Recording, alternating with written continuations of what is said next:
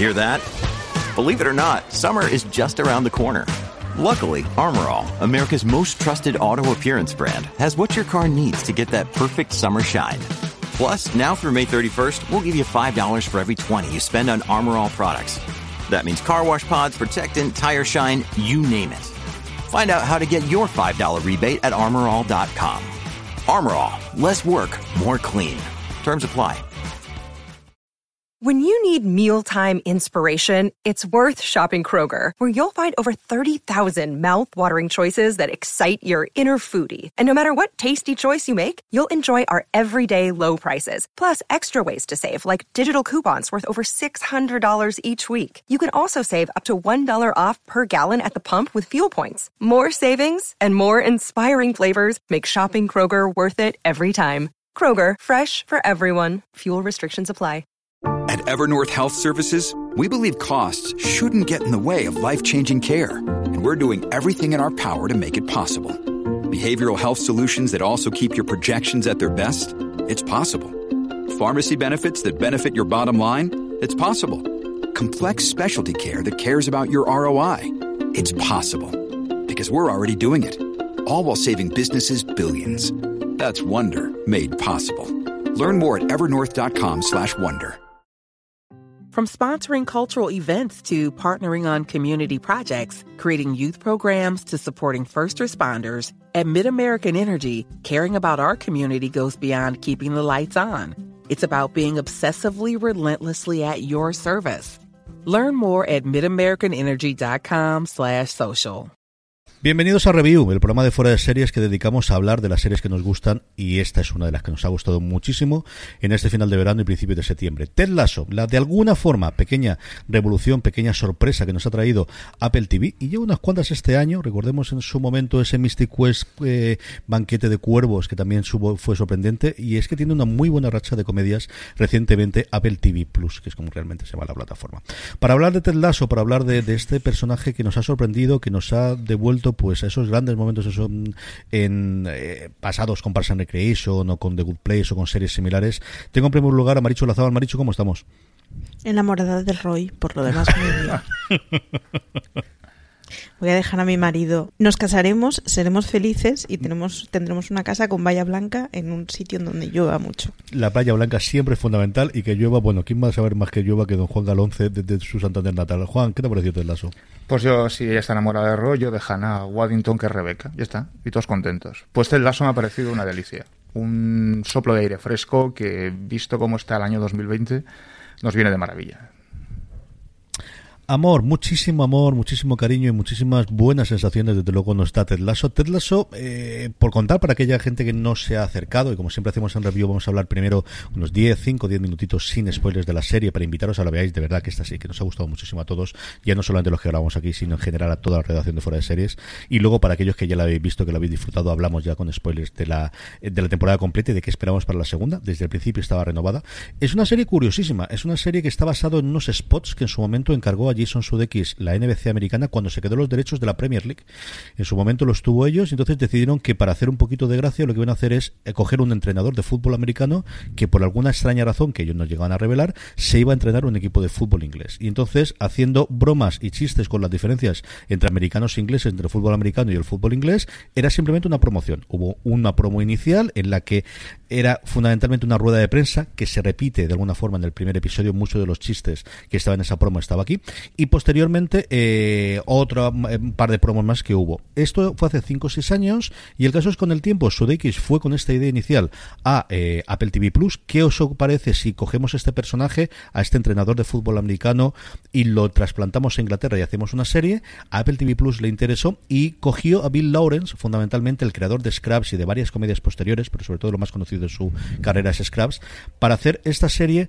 Yo creo que una grandísima idea, luego lo comentaremos, que fue lo que era una cosa de muy chulo, muy el sentido americano de yo he llegado aquí me como el mundo, cambiar totalmente el personaje, de hacer un personaje que era tremendamente humano y a partir de hacer ese este este Ted Lasso que podemos ver, que al final la idea principal es esa, es un entrenador del fútbol americano junto con su asistente que se van a entrenar a un equipo de la Premier League, eso sí, siempre en la línea de, de descender justo en la final de la tabla o en la parte baja de la tabla de fútbol inglés.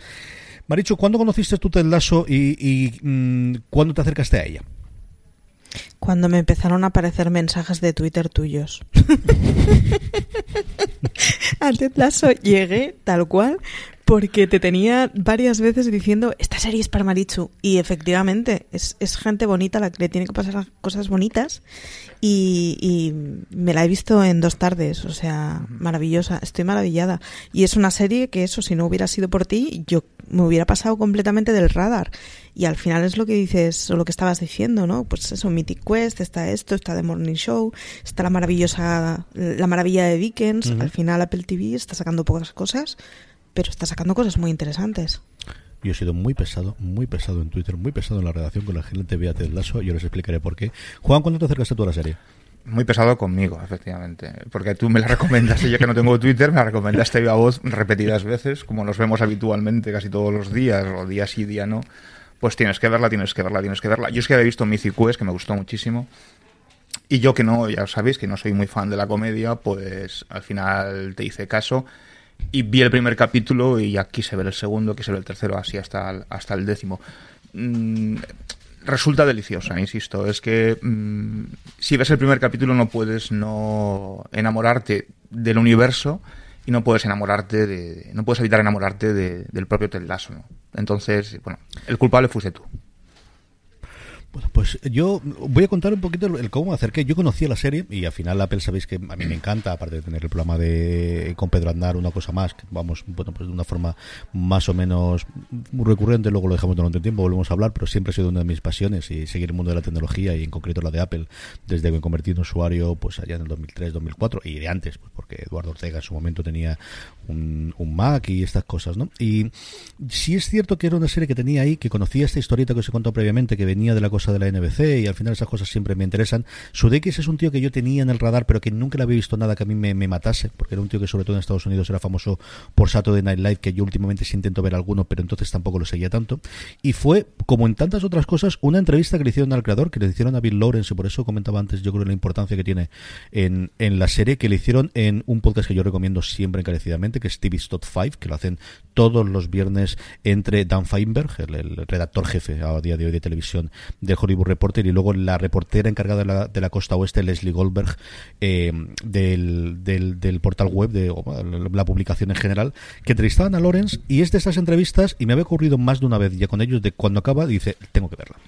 Y aquí me fui al, a la parte de screens de, Apple TV Plus, que es cierto que cuelgan prácticamente todo, pero como no hacen promoción, como no hacen lo que ocurre, decía antes Maricho, al final es de estas plataformas en el que algún momento decidirán que quieren hacer más, más posibilidades, suelen tenerlo todo colgado, todo disponible, pero no hacen nada de fanfarria, no tienen en España, por ejemplo, a día de hoy, nadie que te bombardee de tenemos esto ya para que lo puedas ver, pero estaban todos. Y fue durante ese fin de semana. Me lo cargué uno detrás de otro, eso fue el viernes 7 cuando lo colgaron, ese mismo fin de semana lo pusieron, yo he rescatado esos tweets que dicen Marichu, empecé desde el 16 de agosto a dar el matraca de que había que verlo, aunque un poquito antes, a, a Iñaki le decía que tenía que ser antes, sí. Yo desde ese lunes ya decía que había que verla, porque de verdad que me pareció lo que os he comentado. Yo creo que vamos a comentar esto antes de, de decir a quién le recomendamos y, pasar la parte con spoilers, de cómo es una serie humana. Es una serie que yo la comparo siempre con Parks and Recreation, la comparo siempre con The Good Place. Es una serie muy, muy, muy, muy, muy, muy de ese tono de reconciliarte de nuevo con la, con la, con la raza humana. Es porque al final yo creo el gran giro y la gran idea que tuvieron entre Lawrence y Sudeikis es convertir este Lasso en una buena persona, Maricho. Sí, es y además cuando empieza la serie Ted Lasso es buena persona y deseas que le pasen cosas buenas y hay una mala y hay un tonto y olvidaros. Es una serie en la que vais a acabar amando absolutamente a todo el mundo y sobre todo el deseando que les pase cosas buenas. Es como hacía mucho que no encontraba una serie que me despertara una cosa así y que además superara enseguida el jugar con la barrera de unos son buenos y otros son malos. No, es mucho más sencillo, es mucho más bonito y es, no sé, mucho más fácil. Es una, es una preciosidad de serie. Echadle un ojo. Juan, como decía Marichu, es una serie que al principio te puede presentar varios arquetipos, pues tienes la estrella del fútbol, el, que fue estrella y está venido a menos, y que podías pensar, bueno, esto van a ser personajes secundarios y que no van a tener, y yo creo que todo el mundo, prácticamente, y no sabría decirte, a lo mejor un secundario muy secundario, tienen un gran arco a lo largo de la primera temporada. Todos, eh, desde el utillero, que parece un don nadie, que luego experimenta una transformación, ¿no? Hasta el final hasta la propia Rebeca, ¿no? que es la propietaria del club, que ella trae a, bueno, a Lasso por, unos motivos muy concretos y luego va cambiando esa actitud a medida que avanza la serie. Em, el propio Ted Lasso sufre una transformación, bueno, es el principal, ¿no? Pero Roy, que es el gran, el único que ha ganado una Champions League, ¿no? Me parece recordar que es una Champions League y que ahora está venida menos y que bueno, que está en el momento de clip de su carrera. La estrella ascendente que es James y todos tienen un punto Higgins que a mí me encanta, que, es el, eterno ninguneado, ¿no? Es decir, todos tienen un, todos son necesarios, todos tienen un punto inicial y tienen una transformación, sufren una transformación a medida que avanza la narración, ¿no? Como dice Marichu, es decir, es gente buena, quieres que le pasen cosas buenas, pero a mí me gusta hacer una matización, me gustaría hacer una matización y es que huye de ese topicazo de que el bueno es tonto. Porque no tiene nada que ver. O sea, que el bueno es bueno y el tonto es tonto, pero no es el clásico bueno que por ser excesivamente bondadoso se convierte en tonto. Eso yo creo que lo marca desde un principio en cuanto conoces a, a Teslaso eh, en el primer capítulo, que es la presentación, ¿no? Es el momento en el que tú, cual todos salen a la palestra, ¿no? Y eso a mí me parece muy bonito. Es decir, me parece muy bonito y muy acertado y muy inteligente.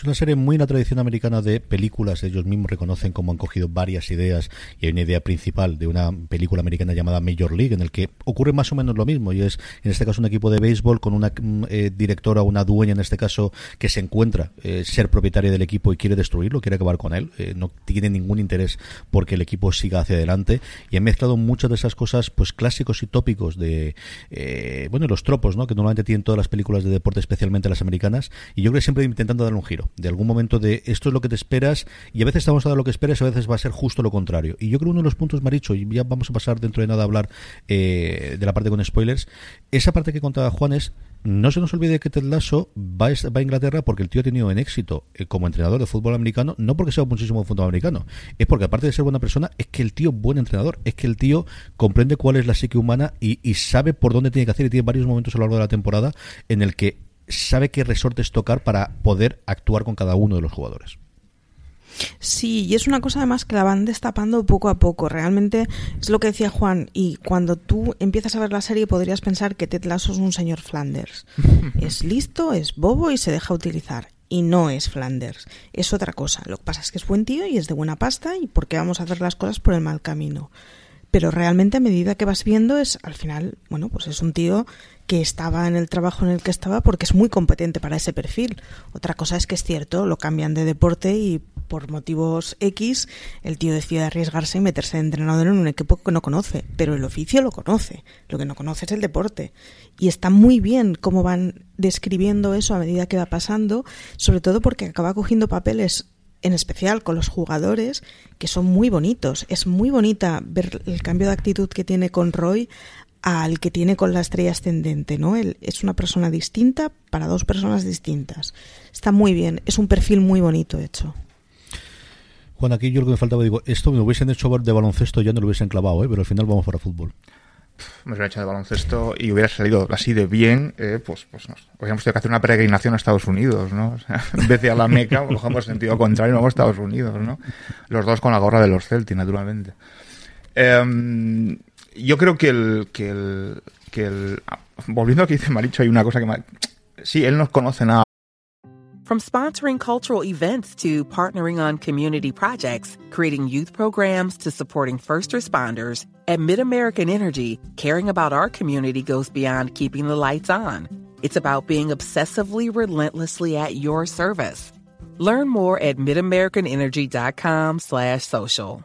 Ah, del fútbol, del soccer, ¿no? De lo que es el fútbol europeo, del fútbol, ¿no?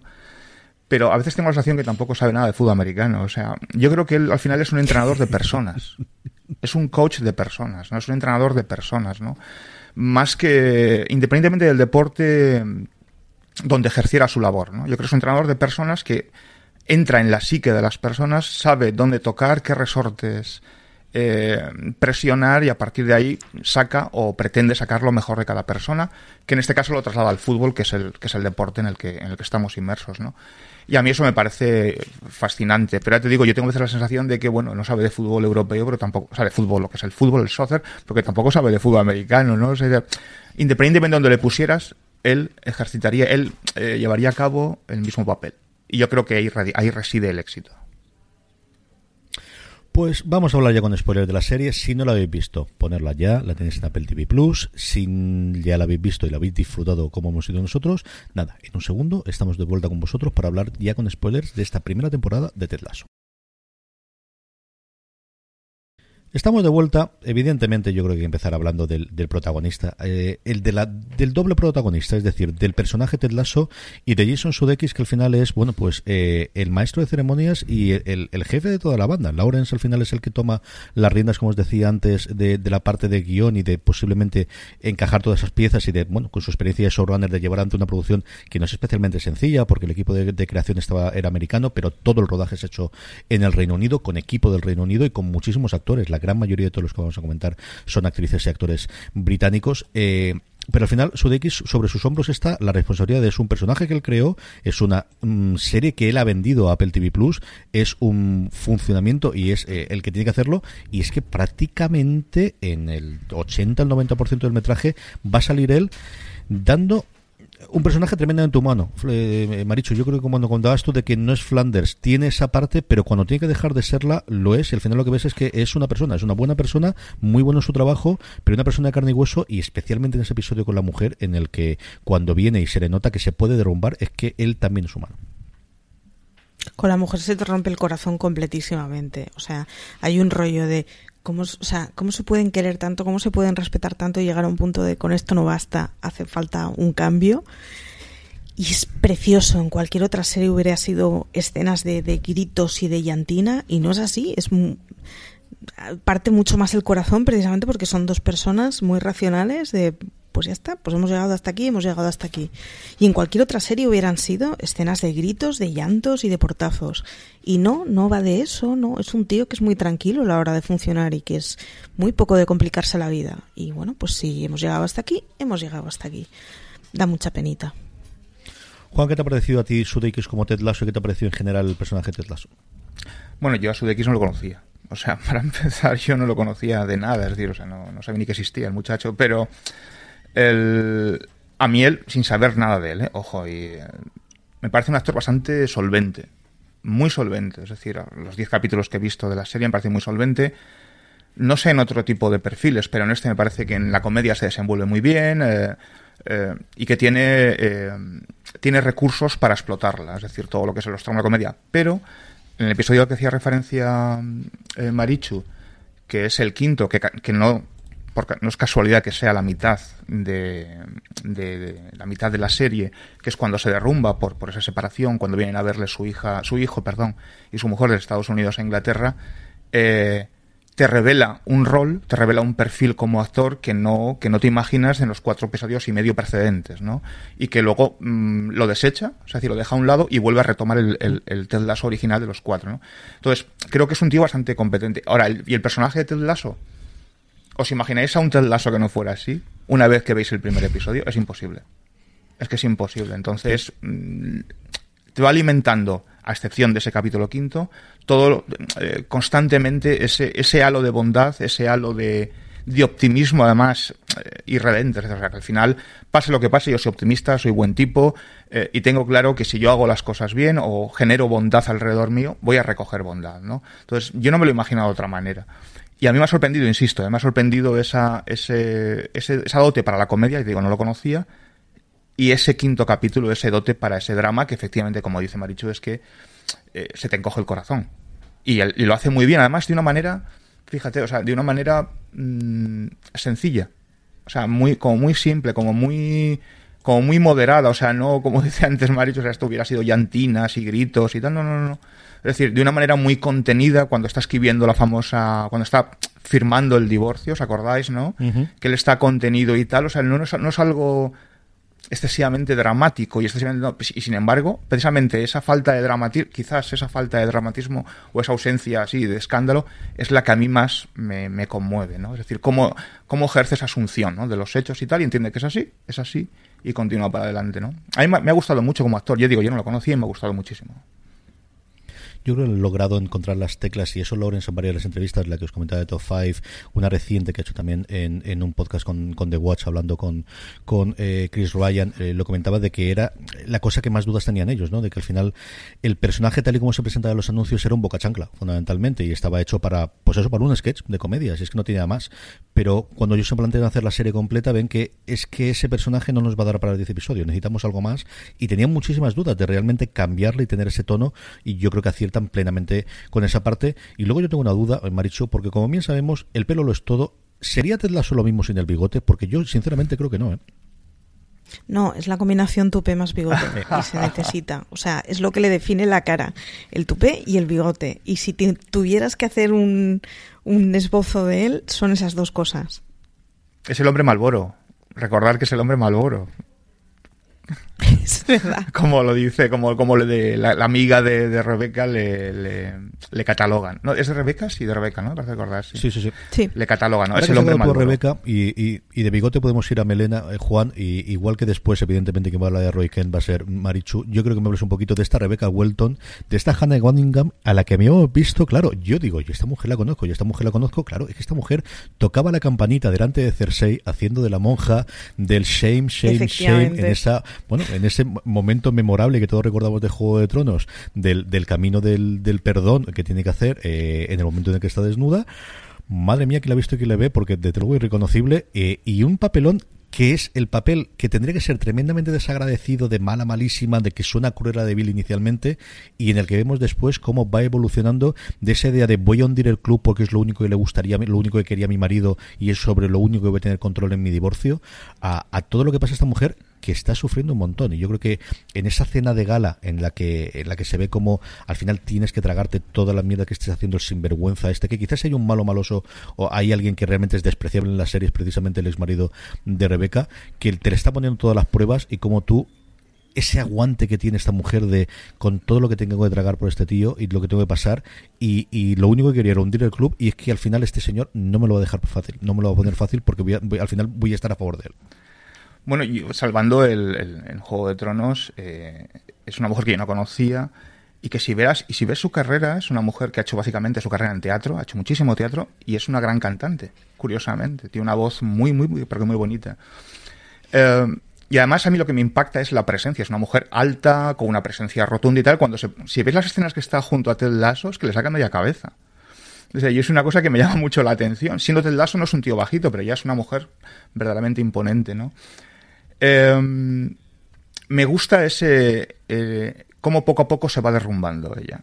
Desde un primer capítulo donde, bueno, ella urde un plan muy efectivamente, muy mala, malosa, muy cruel de Bill, donde para vengarme de mi ex marido, ¿no? que es el más golfo de toda la capital, bueno, y de todo el país probablemente, em, voy a intentar hundir el club de sus sueños, ¿no? ahora que yo dirijo el club, pero cómo a poco se va derrumbando, pero desde las cosas más simples y más sencillas, pero que no tontas, como es la caja de dulces todos los días por la mañana, la, caja de pastitas, ¿no? Que Ted Lasso le trae al, despacho, hasta ese momento en, en, la gala, donde están recaudando eh, fondos para obras benéficas y tal, ese encuentro que tienen los dos, Ted Lasso y Rebeca, afuera en la calle, cuando ambos están derrumbados por una y otra mm.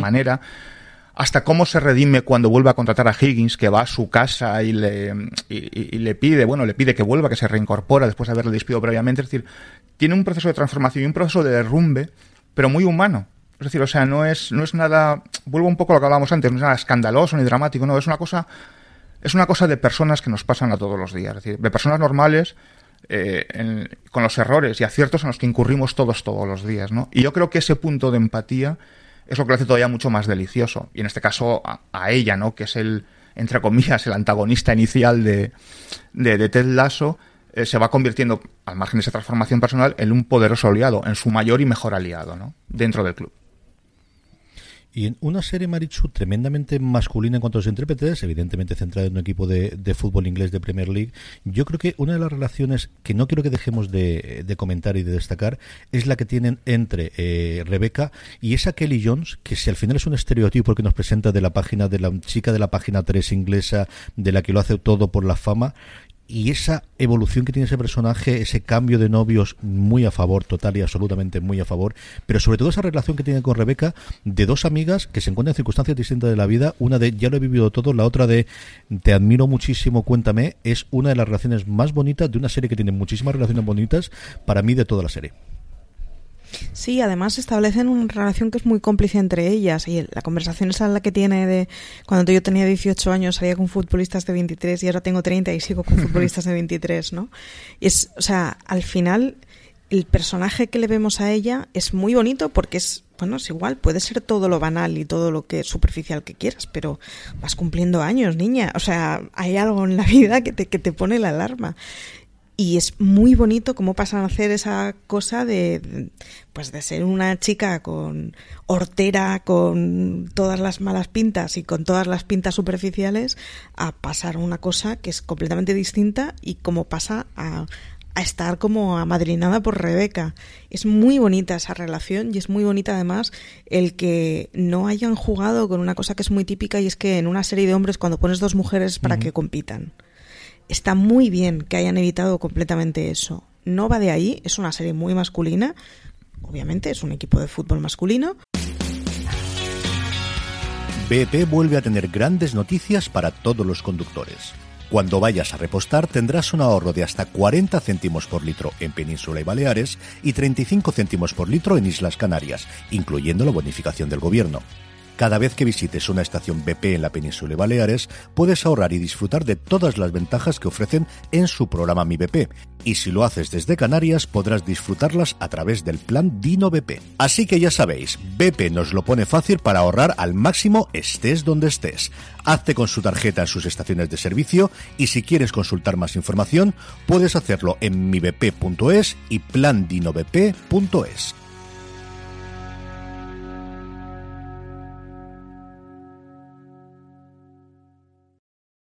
From sponsoring cultural events to partnering on community projects, creating youth programs to supporting first responders, at MidAmerican Energy, caring about our community goes beyond keeping the lights on. It's about being obsessively relentlessly at your service. Learn more at midamericanenergy.com slash social. Pero aprovecha muy bien los toques femeninos que tienen, aprovecha muy bien el papel de la dueña del pub, ese tipo de papelitos de mujeres están muy bien, los que están colocados todos tienen sentido y todos hacen que, que no sea una serie de señoros, a pesar de que esté protagonizada por hombres. Es cierto que la dueña del bar no la recordaba y es que está plagada de pequeños papeles, ya la dueña del bar, pero también los tres habituales del bar. Mira que tenemos personajes principales, pero los secundarios de la serie también, Juan, son de verdad cada uno de ellos memorables pues los, los, tres eh, aficionados impertérritos que están siempre, pase lo que pase, contra viento y marea, en el pub siempre, y en cuanto hay un atisbo, por lejano que sea, de que nos van a invitar a tres pintas, pues lógicamente secundamos la moción, sea la que sea, naturalmente, están ahí para beber, ¿no? Como decía Marichu, la, la dueña del pub, ¿no? Eh, pero dentro de los protagonistas, o sea, dentro de los secundarios protagonistas, a mí me encanta el personaje de dos fundamentalmente, pero bueno, me gustan todos, ¿no? Pero que es, eh, que es el, el, utillero, Nathan, Nathaniel, ¿no? Y Higgins, ¿no? Me parece porque, porque son además los, las dos últimas, es el, el palo de escoba apartado en el, en el, en el trastero del club, uno no pinta nada y el otro pinta menos que nada, aun siendo uno una especie de director de comunicación y el otro lutillero, que al final el lutillero es una pieza muy importante dentro de un equipo de fútbol, todos lo sabemos, ¿no? Sin embargo, eh, gracias a gracias a Ted Lasso y, al coach Bear, del cual hablaremos, imagino, eh, adquiere una, una relevancia una relevancia que va en función de de esa, de esa dosis de seguridad que el propio Ted imprime en ellos, ¿no? pasan de ser dos personas prácticamente desahuciadas, como el, el cero, el cero, el cero, el cero a la izquierda, ¿no? Dentro del club, a tener una relevancia inusitada, que no te esperas una vez que conoces a ambos, ¿no? Y a mí me gusta particularmente eso, es decir, el, cómo les dota de, ese, ese, esa, de esa dosis de personalidad para que ellos se muestren tal y como son y que luego son piezas muy importantes en el, en el, en el desarrollo del club, ¿no? Del, del Richmond, ¿no? La otra, si te das cuenta, es que los dos personajes están para enseñarnos que hay cosas que no se hacen a la gente y sin embargo te lo explican sin ningún tipo de moralina. Está muy bien que no tenga el tono paternalista de ahora ponemos una musiquita en donde los, los que toda la vida han hecho bullying van a aprender que eso no se hace. Pues no lo van a aprender en plan racional, lo van a aprender porque el líder les va a decir que no y punto. Ya está hemos aprendido eso, vamos para allá, pero no hace falta una música paternalista de fondo con un mensajito de y así es la vida, ¿por qué no? Desde luego que no. Marichu, hablemos de Roy. ¿Qué es Roy? ¿Qué se pregunta Roy? Cuéntame, ¿por qué te gusta Roy, Jamie? Porque es una maravilla. Primero porque, porque odia al, al, joven del equipo, que me parece un tontolaba. Eso empezado por ahí. Con lo cual a mí ya me ganas. Además es un gruñi es el típico tipo que lleva ya muchos años jugando, que está rodeado de niñatos súper motivados con la vida, que no entiende nada y que, que, que, está hasta las narices de aguantar a todos esos. Es el único que se toma eso desde una postura profesional y seria. Claro, normal, porque es el viejo de toda esa cuadrilla, ¿no? Pero hace mucha gracia cómo plantean el, el, que, bueno, es un personaje que está metido en el equipo permanentemente, no tiene por qué haber en realidad ningún conflicto y sin embargo, pues pues al final es un espectador de lo que está viendo alrededor. Y está muy bien además cómo narran la relación entre él y, y, Ted y cómo la van evolucionando de nuevo sin necesidad de frases paternalistas y historias, pero son dos personas que acaban llevándose bien en el momento en que se entienden la una a la otra. Ya está. Y que se respetan, ¿no? Y yo creo que el momento ahí culmen en los últimos episodios cuando él entiende que sí, es el momento que esté en el banquillo. Y, y, su tiempo pasado, y tiene que ser mucho más como mentor de los jóvenes y como apoyo dentro del vestuario, como ocurre con las grandes estrellas, con una vez que, pues eso, que cumple una edad. Y es que esto, pues igual que otras profesiones, eh, tiene sus tiempos y por muy grande que haya sido, pues al final la edad es que no, no perdona a ninguno. Y sobre todo por comparación, Juan, con, con ese eh, Jamie Tart que está eh, justo mm, llegando para arriba, de que al principio se nos presenta desde luego como el, pues eso, la típica estrella que todos tenemos en la cabeza algún jugador de, tremendamente prodigioso y con una grandísima habilidad, pero personalmente pues un desastre de cuando eres multimillonario y todo el mundo te quiere un trozo de ti cuando tienes menos de 20 años y que poco a poco vamos viendo el por qué se ha convertido esas cosas y sobre todo esa relación que tienen con el padre eh, y, que le ha llevado a ser eh, como es a día de hoy. Bueno, Jamie tiene todo lo que lo que vemos habitualmente en cualquier deporte, es decir, o sea, un crío con 20 años, un chico con 20 años, 20, 22 años, que de repente es multimillonario que no tiene ningún, no tiene apenas formación, no tiene apenas cultura, que tiene la cabeza, bueno, desamueblada, ¿no? La tiene, tiene, está a punto de que llegue el repartidor de Ikea para empezar a meter muebles en la cabeza, o sea, porque no, no, no sabe dónde tiene la mano derecha y la izquierda ya ni te cuento, y que tiene todo lo que todo lo que quiere a base de chasquido y a base de dinero y a base de fama, ¿no? es decir, ¿por qué? Porque es un tío que le pega bien a la pelota, ¿no? Y eso lo hemos, lo hemos visto en multitud de deportes, no solo en el fútbol, ¿no? Eh, sin embargo, yo creo que es el que mm, menos evoluciona. Quizás porque entra y sale, porque hay un momento que le cede, que, bueno, que recupera la cesión el Manchester United, creo que es, me parece, quien recupera la cesión. Porque está cedido al Richmond, eh, a pesar de que tiene una, aparición final, ¿no? Cuando vienen a jugar el partido, y sobre todo cuando vuelve a ver a, a ¿no? Esa, pero eh, es el que menos se desarrolla, el que menos se transforma, el que menos, para mi gusto, arco narrativo tiene, y es un tío que acabas odiando. Odia, a ver, odiando quizás un poco excesivo, pero que te cae mal, ¿no? Es decir, te cae mal porque no, no, no encarna o es el antagonista, mejor dicho, de los valores que proclama la serie, en este caso que, proclama la serie a través de Ted Lasso, ¿no? Al final él le da igual, o sea, al final él es un es un niño guapo, joven, con mucho dinero, que eh, lo único que piensa es en coches, en sexo y en promocionar eh, la próxima marca que aparezca ante sus ojos y que le dé, y que le dé más dinero a su vez y más sexo, ¿no? Entonces, bueno, pues, eh, ¿es necesario? Sí, porque probablemente sea el, uno de los antagonistas morales del mensaje que narra la serie o que quiere lanzar la serie, ¿no? Y, y tiene una cosa muy buena además, y es que la figura de Ted Lasso está muy bien y todos le queremos mucho, pero hay gente que no pasa por el aro y no lo va a mm. entender y no tiene ningún tipo de interés por aprenderlo. Entonces, está bien que haya la figura de, pues eso, no, no, no va a claudicar todo el mundo y todo el mundo no está en el punto en que le va a parecer razonable lo que le están contando. Pues ya está, a otra cosa. No estás hecho para esto, no es tu momento, no es lo que sea. Pero no tenemos que acabar siendo todos súper felices y coordinados y fluyendo a la vez. Las cosas no pasan así. Yo creo que es el mejor ejemplo, una frase que me gusta mucho, que se lo oía Sabina en su momento en sus canciones y luego repito muchísimo, que es no puedes ayudar a quien no se quiere dejar de ayudar. O sea, es totalmente imposible. Si alguien no se quiere dejar ayudar, ya te puedes poner de la forma que quieres, pero no puedes.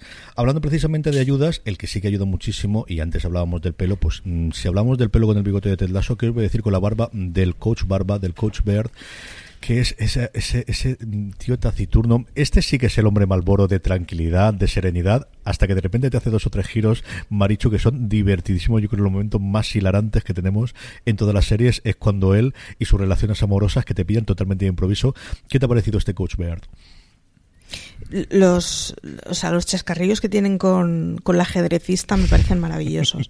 Pero además me he pasado toda la serie acordándome del, del ayudante de un chapuzas a domicilio, ese tipo de personaje, o sea, es modernizado, actualizado y llevado a 2020, pero es ese personaje y es está fantástico, o sea, es, es juegan muy bien la complicidad que tienen entre los dos con cosas que, pues eso, que todo el mundo conoce, a dos personas que se conocen de toda la vida, son súper amigos y mola verles juntos porque es que están muy coordinados. Está muy bien explicado y es un tipo del que en realidad no sabemos nada, al que no le pasa nada y que no hace nada en la serie y sin embargo es el acompañamiento y el contrapunto perfecto. Bueno, yo difiero, sabemos que le pagaron una vez por morder culos. Eso es verdad. La famosa conversación que tiene con Delaso y Nathaniel, donde Nathaniel le mira asustado diciendo, pero a ti, no, no, a mí me pagaron por morder culos. Además, es ese personaje de que esas cosas te lo crees. Te sí, sí, sí. No ha hecho nada y no ha hecho ninguna cosa rara y haces. A mí me recordaba muchísimo, hablando de diferencias, a Ron Swanson. De ese estoicismo, pero que cualquier barbaridad que tuviesen a decir, te, te la podrías creer perfectamente.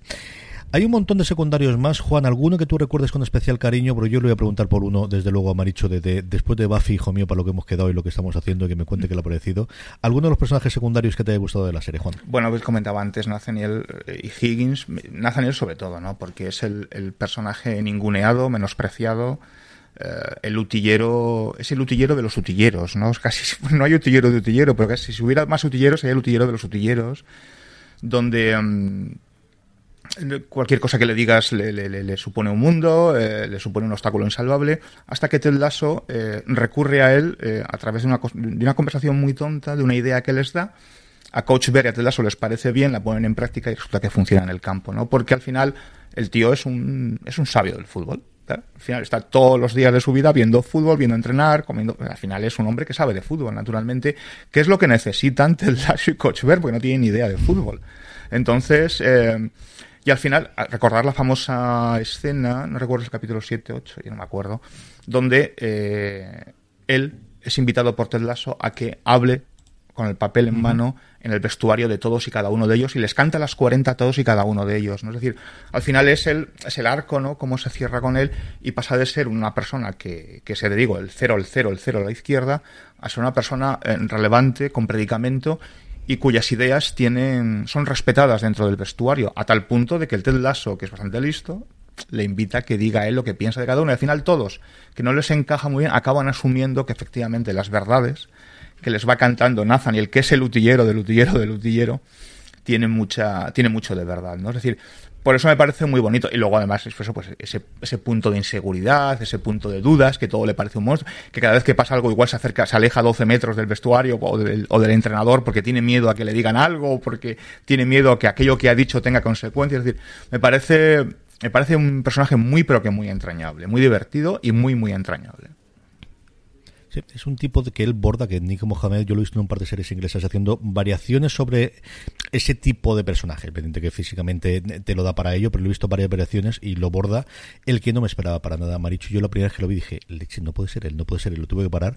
Es Anthony Head, a que yo hace un montón de tiempo que no vi en, ningún, en ninguna cosa y fíjate tú cómo ha cambiado la cosa de ser bibliotecario, de ser ese maravilloso Rupert Giles en, en Buffy, a ser el mayor sinvergüenza y vividor y, y mala con mala leche, porque mira que tiene mala leche las veces en las que aparece, eso sí, con un carisma el sinvergüenza que no lo he perdido todavía, haciendo de ese Rupert Manion, de, ese Playboy, el ex marido de Rebeca. Está muy guay además porque hace de esos papeles que tienen que ser un actor que conozcas. O sea, son de estas cosas de cuando ves los títulos de crédito, el que aparece al final va a ser él, seguro. Y es que está muy bien. Es un personaje muy odiable y al que le deseas todos los males del mundo. Pero a su vez está muy guay porque lo que, o sea, lo que motiva todo esto es que Rebeca quiere una venganza y quiere arruinar al club de su marido. Por el camino cambia de opinión y por el camino el marido está disfrutando con los partidos que está viendo y con el último partido. Porque no nos importa un pimiento si le va bien o le va mal. Y eso es una cosa maravillosa. Lo que provoca todo es una venganza que en realidad nos importa un pimiento que le den sopas con ondas, que disfruta con eso, pues a mí qué más me da, si lo que me, lo que me interesa es toda esta gente a la que le he cogido cariño y que esto vaya bien, ¿no? No me compensa el odio a todo lo que estoy deseando bien. Y el tío hace un papelón increíble, pero es que claro, pero es que pero es que es quien es. Yo además estoy o sea, enamoradísima del papel del periodista de, del Tren Crim o Ten Crim. Primero tiene el pelo más molón del universo. Esto, o sea, dejémoslo ahí. Nunca un mechón canoso había quedado tan bien. Pero es que todo el papel es fantástico. Y es muy bueno además cómo se relaciona con el resto de periodistas que lo vacilan de, tíos, que eres un engreído y un relamido y todos nos reímos por eso. Está muy bien, es un papel muy bueno.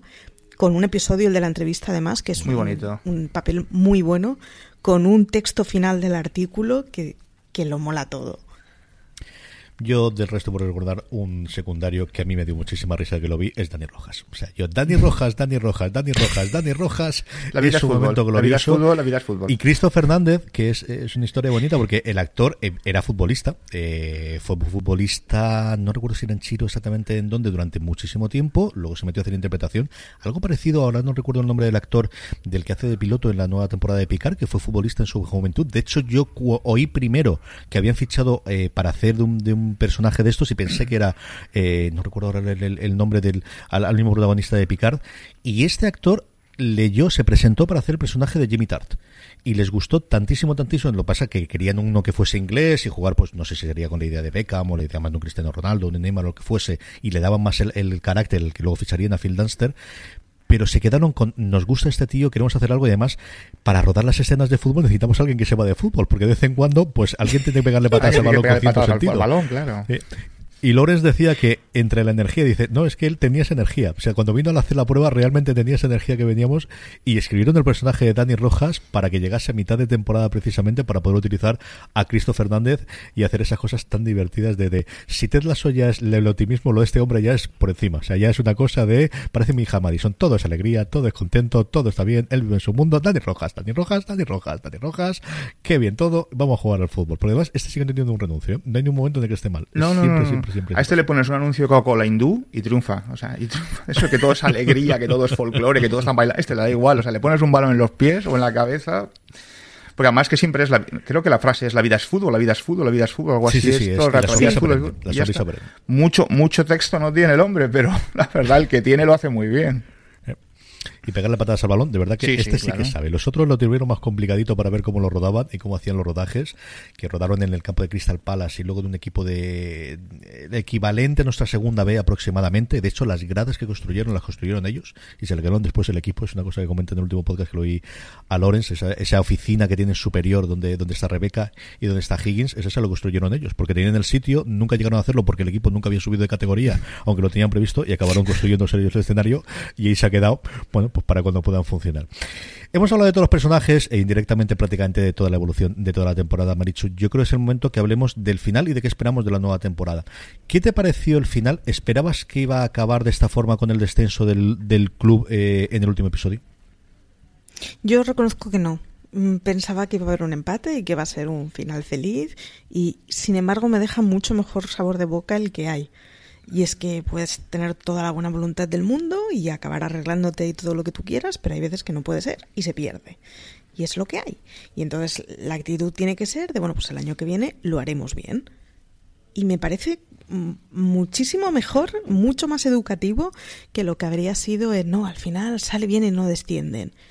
Pues es que a veces se desciende, ya está. Y la verdad es que me ha gustado mucho, me ha dejado muy satisfecha.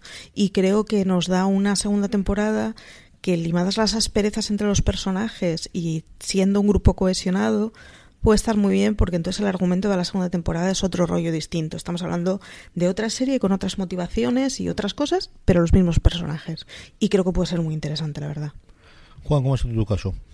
Yo que no soy especialista en vaticinios, sí que me imaginaba algo de ese, de ese corte, más que nada porque al final es el recurso perfecto para una segunda temporada. O sea, qué mejor recurso para implementar una segunda temporada que hemos bajado de categoría, con lo cual la segunda temporada tenemos que buscar el ascenso, ¿no? A mí me gusta mucho la escena final la escena final, como están todos en el. Se puede hacer spoilers, ¿no? Todos en el vestuario. Todas, todas las del mundo. La gente se ha llegado aquí y ha visto toda la temporada. Pues como están todos en el vestuario, y ya con los créditos, los créditos finales, va poco a poco la gente abandonando el vestuario y al final solo queda el vestuario, el vestuario vacío, que al final es el gran nexo de unión de, toda la historia, ¿no? O sea, el vestuario donde se dan eh, la mayoría de las historias, ¿no? Dentro de la, dentro de la narrativa, o sea, entre los jugadores fundamentalmente y él, ¿no?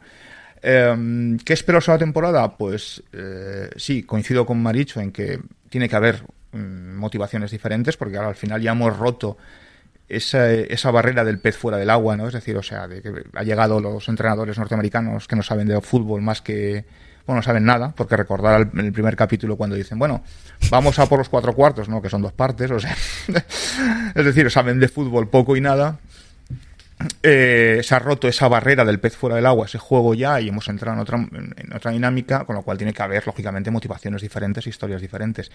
Pero yo espero que el, que el espíritu, que el caldo de cultivo, este que ha brindado los 10 episodios, este, de esta bondad que no tiene en absoluto nada de nada de tonta ni nada de lerda, eh, eh, sobrevuele durante los, la segunda, tercera o bueno, cuántas temporadas se tercien, ¿no? Pero sobre todo sobre la segunda. A mí me gustaría que eso no se perdiera.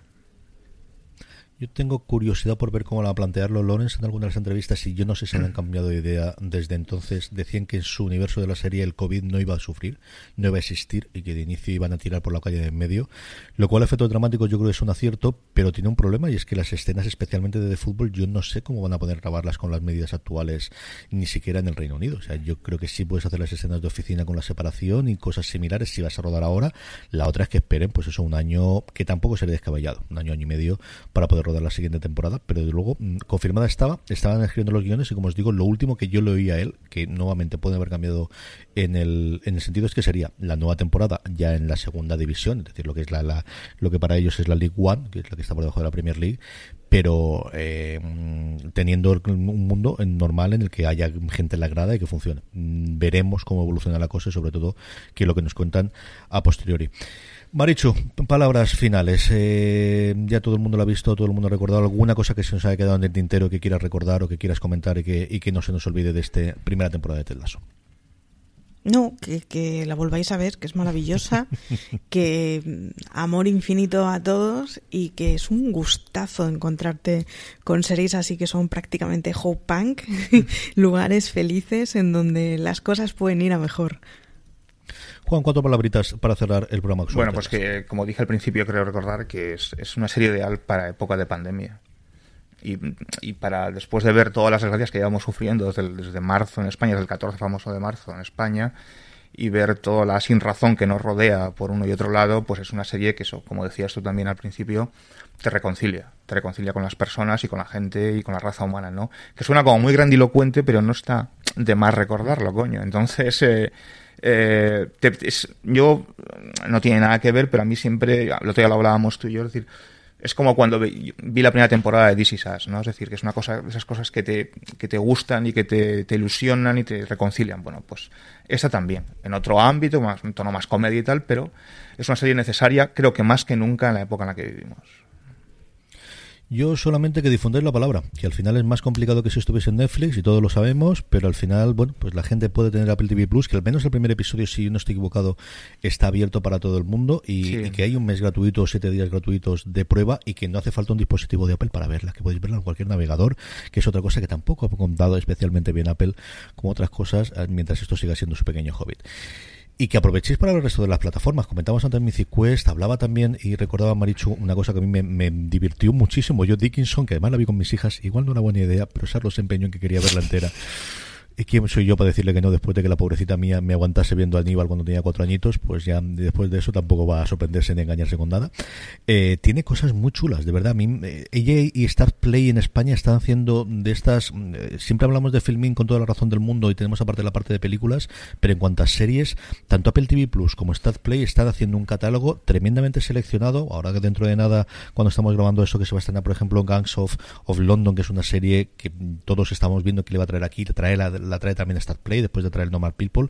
Y de verdad que dentro de Apple TV Plus tiene alguna película interesante pero sobre todo series tenemos cosas muy muy interesantes pues sea para el, el, puente que no vamos a tener ahora aquí la Comunidad Valenciana un poquito más largo porque también el nuevo es festivo pero bueno en el resto de, de país con el Día de la Hispanidad tenéis esos tres días o de cara a, a Navidades o de cara al posible puente del 1 de noviembre que son buenos momentos siempre para darse de alta puntualmente en un servicio. Aprovechad eh, y difundir la palabra para decirlo y para que la gente se una a Apple TV Plus. Maricho Lazábal un beso muy fuerte. Hasta el próximo programa. Un placer y hasta el próximo. Don Juan Galonce, un fuerte abrazo y seguimos hablando de series. Pues siempre, un placer.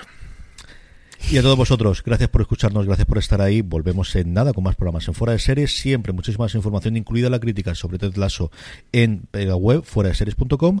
Y como siempre os digo, recordad, tened muchísimo cuidado ahí fuera.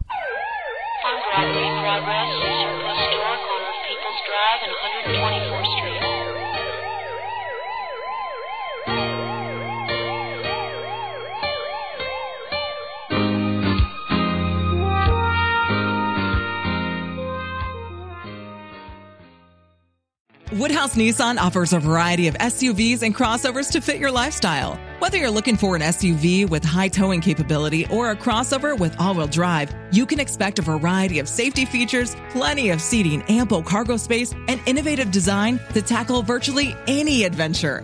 Explore the Nissan lineup of SUVs and crossovers featuring Rogue, Rogue Sport, Kicks, Murano, Pathfinder, and Armada. Visit one of our two Nissan locations or shop online at woodhouse.com.